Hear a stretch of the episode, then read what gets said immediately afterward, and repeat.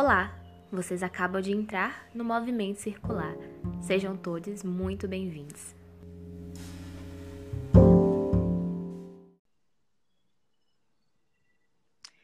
Eu sou Jenny Undide. Eu sou Erika Natividade. Sejam bem-vindos, bem-vindes. Hoje vamos falar um pouquinho sobre oralidade, que é o tema escolhido para ser é, discutido durante esse mês de fevereiro. Eu vou ler uma partezinha é, de um texto para vocês do Amador Mbapebá. Na África, cada ancião que morre é uma biblioteca que se queima. Quais são as suas reflexões dessa frase, Érica, na atividade? Bom, é, o texto do Amador Mbapebá, Tradição Viva, é, é um texto realmente incrível e ele fala, né, justamente sobre essa vida que esses anciões têm hum. para é, absorver histórias absorver ensinamentos e assim poder transmitir. E eu acho é, de certa elegância e essencial mesmo a forma que eles têm essa conexão direta com a palavra e muito apreço a ela, muito a respeito à palavra. Então, as histórias que, que elas são passadas, elas precisam ser fidedignas. E ele vai falar, né, de é, uma pesquisa de, não lembro se foi ele ou foi um outro pesquisador que fez, que foi perguntando para várias pessoas sobre determinadas histórias e elas eram similares e mostra, sabe, essa acho que pode ter veracidade ou não, esse respeito Sim, perante a palavra uhum. e respeito perante as narrativas é, ancestrais e a forma de passar elas, né? Isso. Isso, isso, isso. Tem uma outra passagem do livro que é justamente isso. Eles dá, dão, dá bastante importância à oralidade, à fala, especificamente. Eu só estou procurando a parte do livro que perdi. Aqui. A fala por excelência, é o grande agente ativo da magia africana. Sim. Eu acho muito lindo quando, quando pontua essa questão da fala ser de fato o agente da magia africana, porque nos leva para.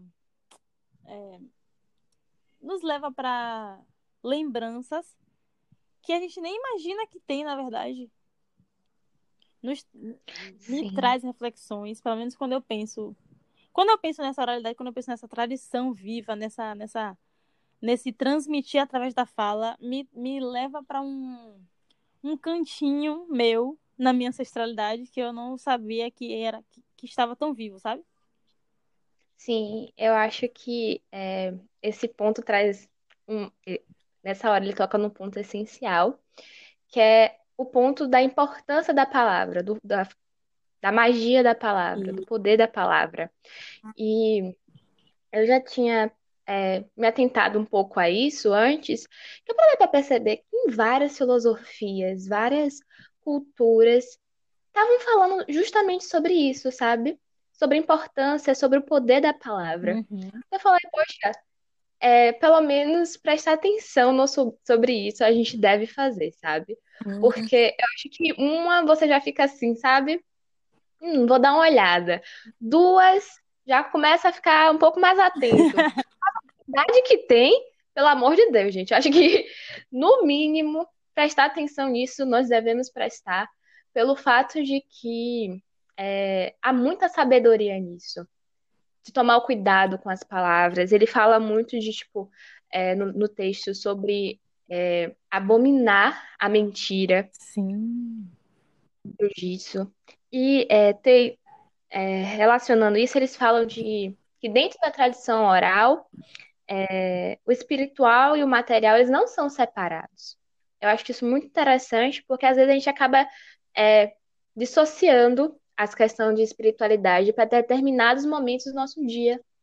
Não entendendo de que é, todas as nossas vivências, cada momento do nosso dia a dia, é um momento que nós estamos trabalhando a nossa espiritualidade pelo fato que somos seres espirituais, que vemos aqui para a matéria para trabalhar é, o desenvolvimento de nossos espíritos, Hum. do, é, do nosso espírito, dentro dessa magia, né?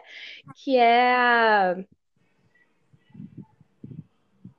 Acho que, sendo bem holística aqui, é o amor. Perfeito. Perfeito. Outro trecho, né, que ele fala no texto, que quando alguém pensa uma coisa e diz outra, separa-se de si mesmo, rompe a unidade sagrada, reflexo da unidade cósmica, criando desarmonia dentro e ao redor de si. Depois ele alerta: Cuida-te para que não separes de ti mesmo. É melhor que o mundo fique separado de ti do que tu separado de ti mesmo. Nossa, Nossa, essa hora, velho, eu não nossa, sei nossa, nossa. explicar o que eu senti. Porque, vamos por partes, né? É, ele traz muito a questão da coerência Uhum, entre o pensamento e a palavra. isso. Quando você se separa disso, quando você não é coerente com essa, você está rompendo a harmonia de si e você não está sendo coerente com o que você diz, ou seja, é, o que você está colocando para fora é uma mentira. Ele já reforçou antes que a mentira não é algo bom, bem visto pelas tradições ancestrais africanas. E ele pede depois: cuida-te para que não se separe de ti mesmo, porque é melhor que o mundo fique separado de ti. Eu acho que esse mundo separado de ti, ele tá falando também muito para as pessoas acharem que tem uma separação, mas na minha visão não tem uma separação. Não, tipo, não, pra, não, não que ele está falando para as pessoas acharem que tem uma separação, mas. Aham. Ai, não sei se tava. Eu tô conseguindo acompanhar assim. Tá bem? Mas que, tipo, se ele não se separa de si mesmo, na minha opinião, não tem como o mundo separar dele. Ah, sim. Porque são iguais. Sim, sim, sim. Concordo. Às vezes eu fico com medo de estar sendo muito abstrata. Mas eu acredito que filosofar está nesse campo, sabe? É sobre você trazer novas ideias e fazer novas construções e elaborações. E você faz isso perfeitamente. Para você. Sim, é... o que é que você acha sobre isso? Quando eu, quando eu penso em oralidade, toda essa questão de magia e tradição, o que me vem sempre à mente são as rodas de, de conversa entre mais velhos e mais novos. Uhum. Essa é uma imagem que sempre vem na minha mente. E por mais que não seja sobre resumir oralidade a isso, eu acho que não é resumir, sabe? Eu acho que é uma essência e é um, tem um significado muito grande. Eu acho que essa magia mesmo, essa magia ancestral africana está nesse momento. Então, o, quando, é, o que você foi falando sobre não se deixar separar de si, é, me vem muito isso, me vem muito esse. É isso, essa imagem me vem na mente, sabe? Eu Sim. me lembro de quando meu avô ainda era vivo, eu era muito, muito novinha. E meu avô sempre morou aqui do lado da minha casa. A casa é tipo, como se fosse uma casa só, sabe? A casa dos meus avós na frente e a minha casa no fundo.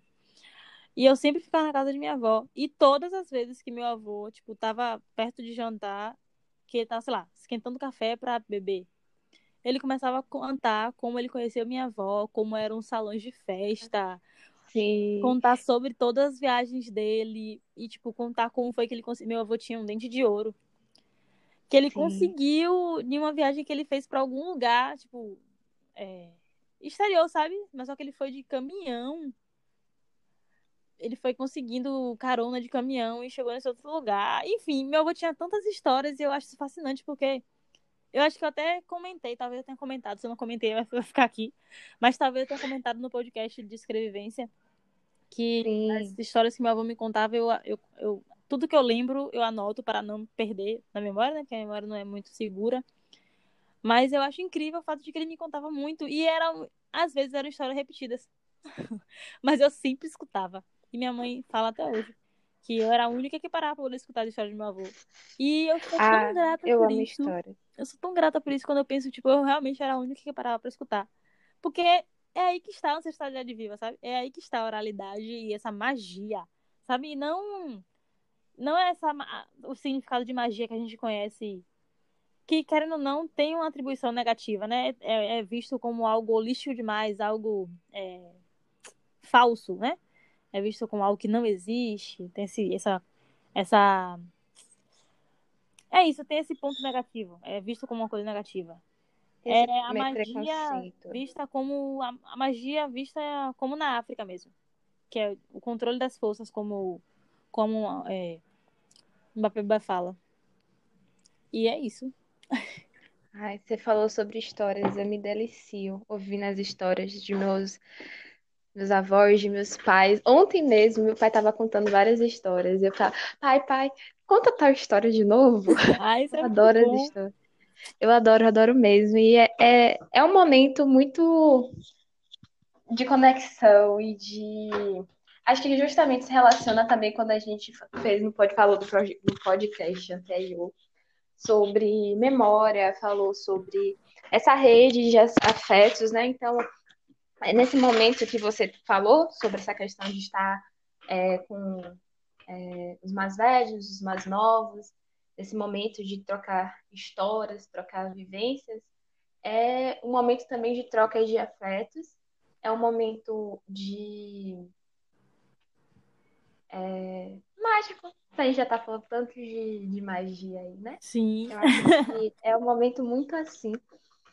É, é, quando a gente estava falando um pouco antes sobre a questão do pensamento e essa sua ligação direta com a fala e a necessidade de coerência, eu li um, livro recentemente chamado Casa das Estrelas, que uma amiga minha me indicou.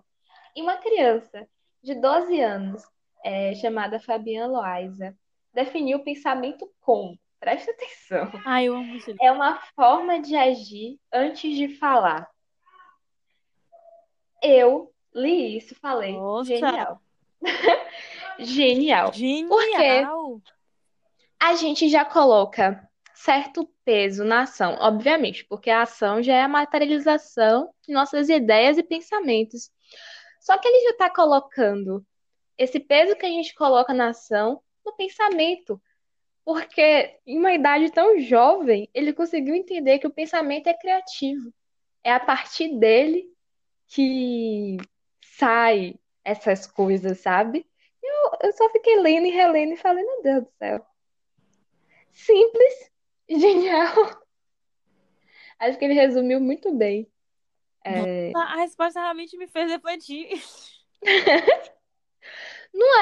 Eu, eu- eu indico realmente esse livro para as pessoas. São definições de crianças sobre várias palavras. Umas você fica chorosa, outras você só fica pensando, essa criança é um gênio. Nossa, E sabe? tem muita simplicidade Sim. e poder nas palavras que elas trazem, Uhum. nas definições que elas trazem. Sim, sim.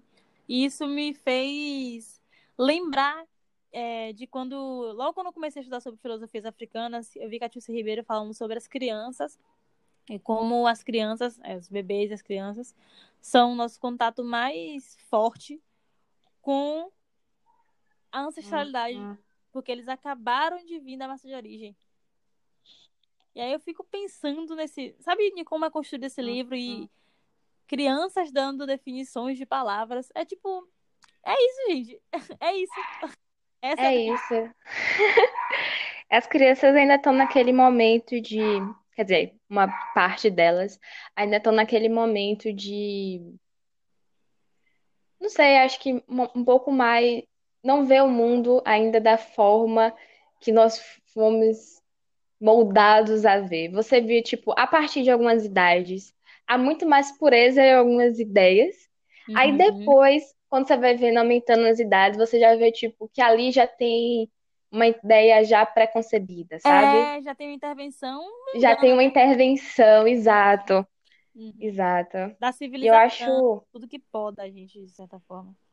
é isso, e eu acho que é, a gente vai crescendo, né? Nossa, mudamos, mudamos um pouquinho de assunto, talvez sim, talvez não. Mas a gente vai crescendo, é, se distanciando dessa pureza, desse, muitas vezes, um amor mais genuíno, mais próximo e, tipo, mais inocente. Acho que acho que pode usar essa palavra. E depois, quando a gente cresce, a gente para e observa o quanto aquilo que a gente tinha era, quando era criança era valioso, necessário para dar continuidade. E a gente vai lá e retorna para aqueles mesmos é, sensações que a gente tinha antes, para poder depois ressignificar a nossa vida e, sabe? A gente meio que já uhum. começa sempre sabendo. Depois a gente se esquece para se lembrar de novo. Ai, nossa. Não estava esperando por essa. Nem eu. Você nunca tá. É impressionante. Não é? Vai- Ah, você estava falando é, sobre é, a tradição oral. E Sim. eu lembrei de um dos trechos que a gente colocou no nosso, nosso primeiro card de questionamento. Ah, sim. Que vai sair. Ah, vai sair. É, que agora já saiu, na verdade, né? Provavelmente. é. Que o Mbappé ele vai falar. Se formulássemos a seguinte pergunta a um verdadeiro tradicionalista africano: O que é tradição oral? Por certo, ele sentiria muito embaraço. Talvez respondesse simplesmente após longo silêncio: É o conhecimento total. Olha só, olha só a preciosidade disso. Não é? Eu acho que a... nessa parte de passar conhecimento, ah, tem muita questão da memória, sabe? De arquivar dentro de si muita coisa desses tradicionalistas. Tem essa, essa habilidade que ele narra, discorre bem melhor no texto. Uhum. E. Ah, gente, eu gosto muito de coisas simples, frases simples. E essa frase eu acho que é, define muito é, a questão sobre o que é oralidade. É o conhecimento total, pelo fato de que ali, é, na minha visão, há uma meditação para fazer sobre as histórias que foram ouvidas.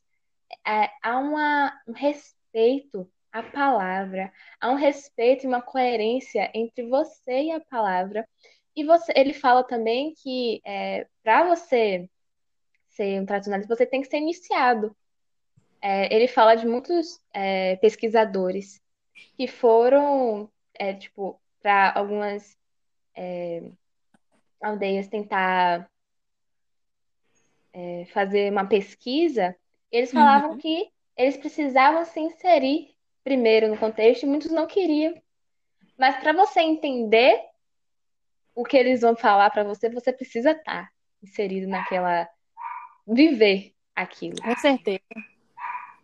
Eu achei. Ah, é de uma sabedoria, é de uma preciosidade muito grande. No final, ele mostra, tipo, um certo medo dessa tradição se perder, justamente porque agora a gente está tão cheio de informação que a gente tira esse espaço para a sabedoria, é, que é latente da nossa própria alma, Uhum. e acaba ficando é, propositalmente, né, preso- presos em superficialidades.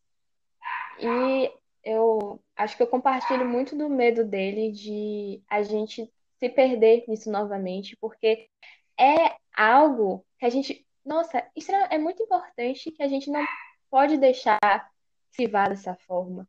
Porque ali existem sabedorias é, de séculos. Séculos, séculos e séculos. De que vão das palavras que saem da boca daquele tradicionalista até a sua conduta. Acho que começa na sua conduta e vai até as palavras, na verdade, porque é pela, pela forma que você se move que você mostra quem é. Né?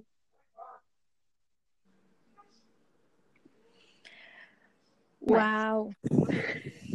Uau, uau. Eu acho que você falou tudo, na verdade. É, é, Geminiana ligou aqui, modo on, falou. Aí complica. Nossa, eu amei. Eu tô bem no mood reflexiva. É como esse texto faz a gente ficar. Nossa. Sim, é verdade.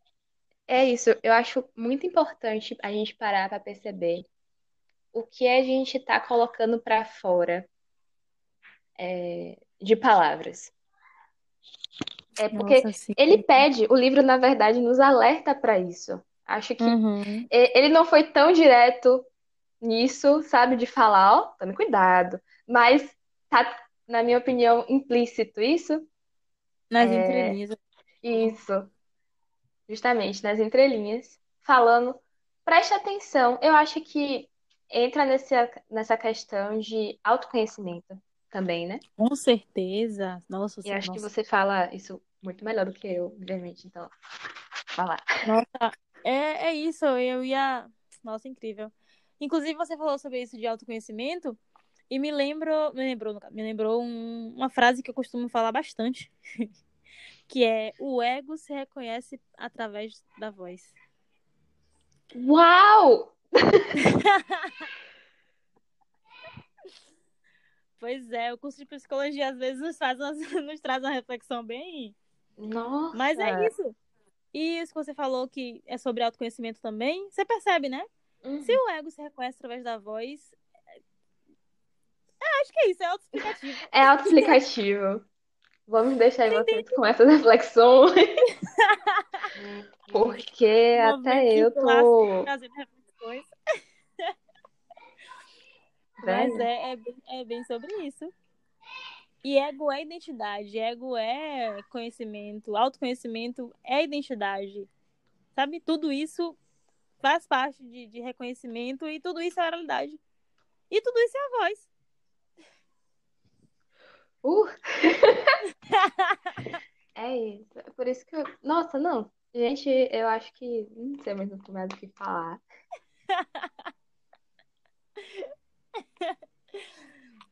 Pois é. A gente Sucinta, entrou nessa... mas é.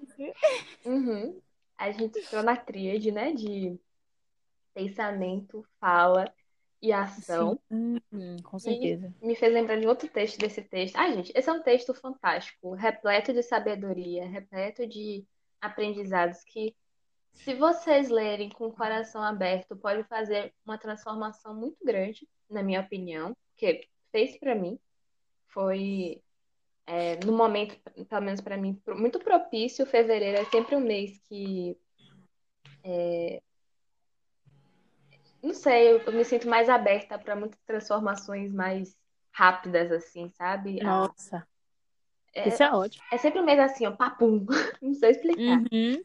Fevereiro sim, é assim pra mim. É seu, é seu mês, né? Que você faz aniversário. Ai, sim, meu mês. pois é.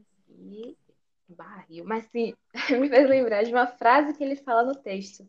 Que ele fala que toda ação faz vibrar as forças da vida e despertar uma cadeia de consequências cujos efeitos são sentidos pelo homem. Uau! Então, é necessário ter a coerência nesse, nesse campo também, porque a ação faz vibrar as forças da vida que já foram proclamadas pela palavra e vão despertar consequências, obviamente, que são sentidas pelo homem. Só falei as mesmas coisas de forma um pouco mais pausada. Nossa, adorei. É isso. É isso, viu? Você acha que por hoje é, É. só? Eu acho que por hoje é só que a gente falou, abarcou muito desses, desses temas sobre pensamento, sobre a área da oralidade. Fica aí essas indicações incríveis do texto do Amadeu Nossa, sim. que por um acaso é o Uhum. capítulo 8 do livro de História Geral da África 1, e a indicação do filme, do, do filme que é do livro da definição das palavras por, por crianças, que é Ah. Casa das Estrelas, que é como uma, de- uma criança define o universo. Outra definição genial. Perfeito. Casa das Estrelas. Perfeito. E é isso, gente. Sigam em Rotep. Esse foi mais um episódio do Movimento Circular. Sigamos em Rotep todos. Vão lá na nossa página, arroba pé, underline, underline, que a gente está sempre falando sobre vários livros e obras e começando com um bloco, no... um bloco novo, é, Fala Pé Anque, que também vai ser muito legal. E é isso. Um beijo Um cheiro. e até o próximo Movimento Circular. Até.